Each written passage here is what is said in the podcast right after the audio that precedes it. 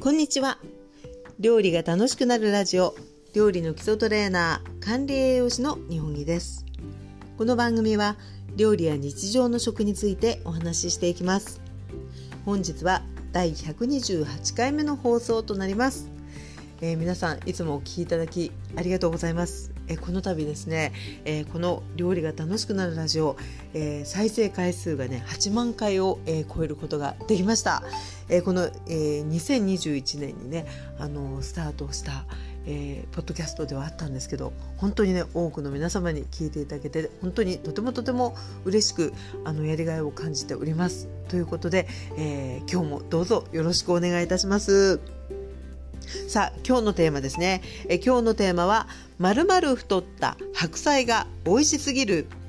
推しメニュー2選ということでえ白菜をテーマにお話ししていきたいと思います。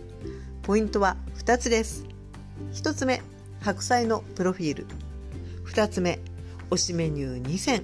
ということで、えー、早速お話ししていきます。え白菜と言いますとあの一年中いただける野菜でね本当に身近だと思うんですがもうご存知の方当然多いと思いますけれども今、えー、青果売り場に行きますとですね本当にねあの丸々と太った白菜が、えー、スーパーだと結構ね2分の1カット4分の1カット8分の1カット6分の1カットで売ってたりすると思うんですけれどもお値段もですねまああの手に入りやすいあの本当にね太ってくれて、えー、手に入りやすいありがたい感じで、えー、並んでおります。え実はですねあの白菜ってまあ旬があの寒くなった時期ですね晩秋秋の終わりぐらいからですね本当に真冬のあの旬の野菜だと思うんですけれども、えー、1ヶ月半ぐらい前ですかねあの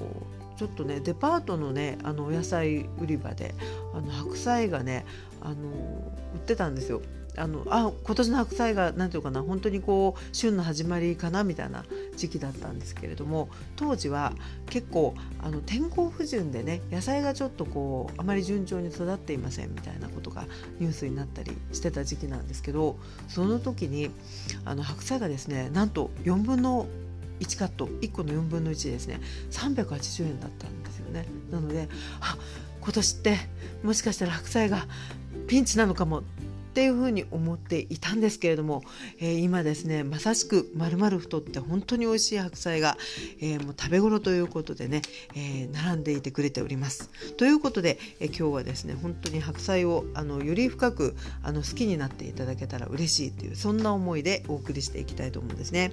えまず白菜なんですけれどももう選び方っていうことで言うともう一つはやっぱりねあの太っているってすごく大事なあのポイントじゃないかと思います。特に、えー、丸1個っていうのはなかなかねあのスーパーで扱ってることは少ないかもしれないんですよね。あの家族がねこう多く住んでらっしゃるような地域だと結構白菜漬け作ったりっていうことであのもう本当に2個でこうあの紐で縛られてね売ってたりするかもしれないんですけれども割とあの都心部だったりすると結構ね2分の1カットとかそういうふうにカットして、えー、売ってることが多いかなと思うんです。でその時にやっぱりその旬のこう丸々太ったっていうのは、まあ、見た目でもね大きいしあの張りがあるしあのラップに包まれながらもこうみちみちとしたねあの詰まってる感じが分かりますよね。また、えーなかなかこう育ちが、あのー、遅れてるなみたいな時の白菜っていうのはまあ小さいしあとは外葉のね、あのー、お尻側にね結構隙間が空いてたりすることがねあの目立つ感じなんですけど今は本当にねピッチピチですね。ピッチピチな感じなのであの本当にもう実際食べても美味しいし見るからに美味しそうな状態であります。で白菜はあの使い方としてはですねもういろんな料理に、えー、癖もないしあとはねあのお出汁も吸うし本当にあの鍋によし煮てよし炒めてよしっていうことで幅広く活躍できますけれども、えー、特にあのやっぱこう葉肉キャベツとはまた違っ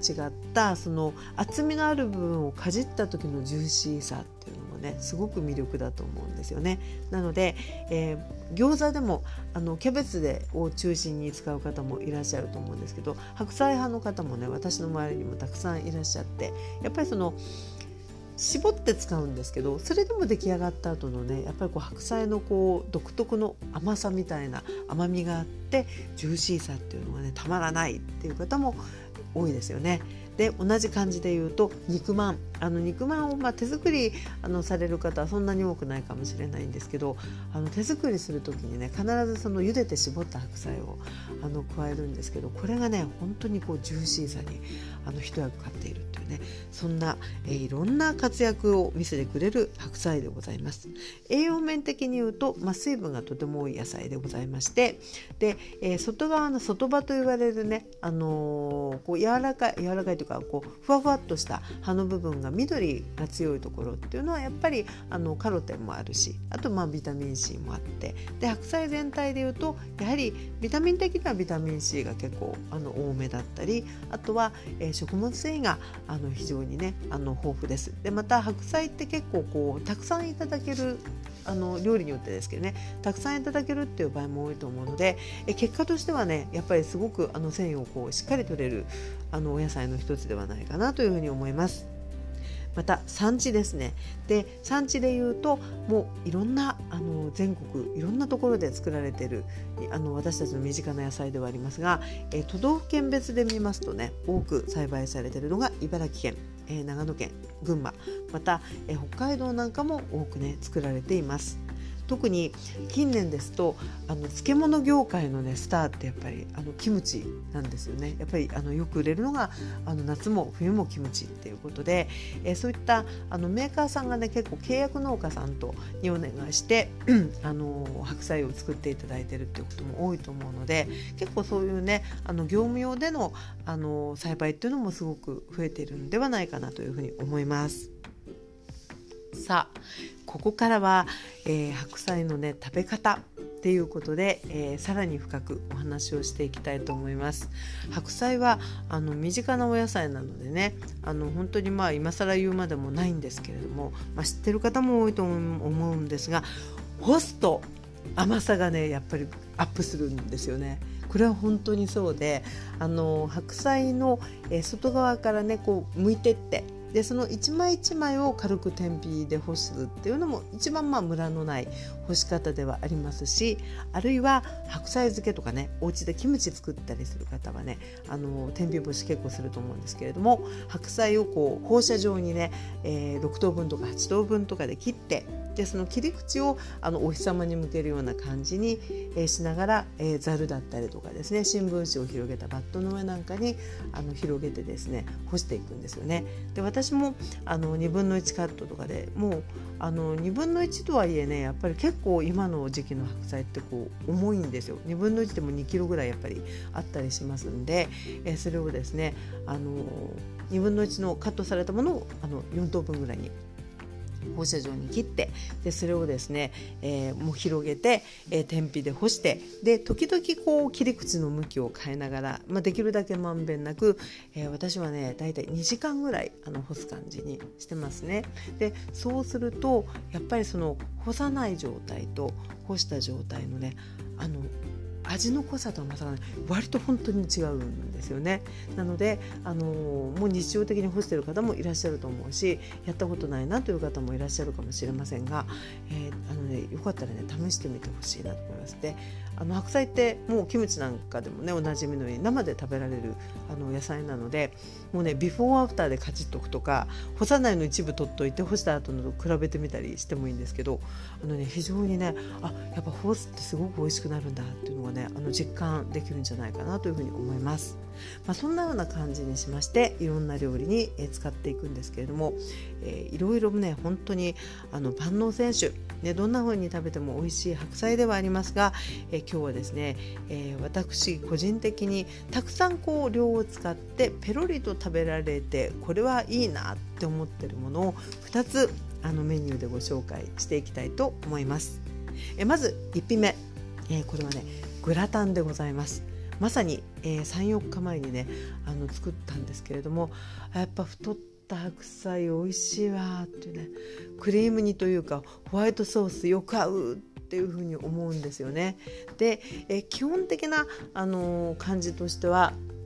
あのホワイトソースあの自家製であろうともうあの市販のね、えー、できたものであろうと、えー、スープ煮にしたような感じのあの白菜にホワイトソースを絡めたり塗ったりしながら、えー、チーズを振って焼くっていう感じにするとやっぱりね基本的にはもう美味しい。美味しいんですね。で、えー、そういった形であのホワイトソースと合わせてねもうクリーム煮っぽくあのした状態の白菜美味しいっていうところがあるんですけれども、えー、個人的にはあのよく作ってるのはね米粉ソースのあのグラタンなんですね。で米粉使う方はね結構ホワイトソースやられる方多いかなと思うんですけれども、えー、基本的にはあの米粉をねあの牛乳でとと溶き伸ばしてであの白菜とかですね玉ねぎあとはねあのあるものでいいんですよ。あの、まあ、ソーセージでもいいしあとは鶏肉だったりねあるいは冷凍のエビなんかでもいいと思うんですけどもありものをですね、まあ、あの玉ねぎから炒め始めて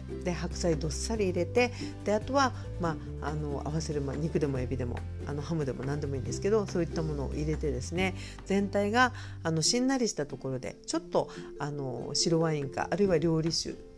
とあとはですねコンソメのようなものあるいはガラスープの素をねパラパラパラと振ってなじませたところに、えー、米粉をあの牛乳で溶いたものをねザーッと加えていくんですよね。であとはあの鍋底にこうどんどん熱の通ったところが固まっていきますので、えー、ゴムベラでねあの鍋底を絶えずこうかき混ぜこすり混ぜながらとろみがつくまであの煮ていく感じですね。で、えー、とろみがついてきたらもうその時点であの白菜のクリーム煮として完成ではあるんですけれどもあのそこにですねさらにあのチーズを振ってでピザ用チーズでもいいし粉チーズでもいいんですがそれをですね振りかけて、まあ、グラタン皿でですねあのもうこんがりとチーズが焼ける香ばしく焼けるまで焼いていくっていう感じなんですね。でもう非常にあのたっぷりなね白菜が本当にペロリと食べられるえまずはねおすすめの一品でございます。さあそして、えー、もう一品。ねあのお鍋なんかでもねあの白菜たっぷり使う鍋っていっぱいあるんですけれども、えー、2品目はですね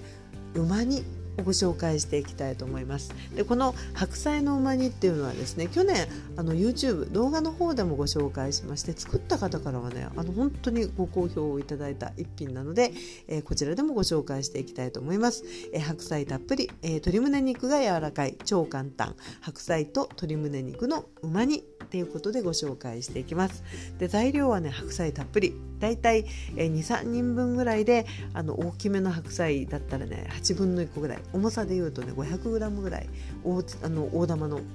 白菜だとあるんですよね。なので 8, 8分の1でも 500g ぐらい結構ねたっぷりありますよ。であとはえー、材料としては鶏胸肉っていう感じですね。であとはもう本当に生姜と調味料でできるんですけれども白菜はあのお話ししましたように、えー、天日に軽く干したものですね。でできればあの葉っぱのこうこうクシュクシュっとしたねあの柔らかい葉の部分とあのセンターのこう白い軸のね肉の厚みのある部分とで、できればこう切り分けて、えー、葉の部分柔らかい方柔らかいというかあの薄い方ですね。葉肉が薄い方はザクザクと切っていただいて、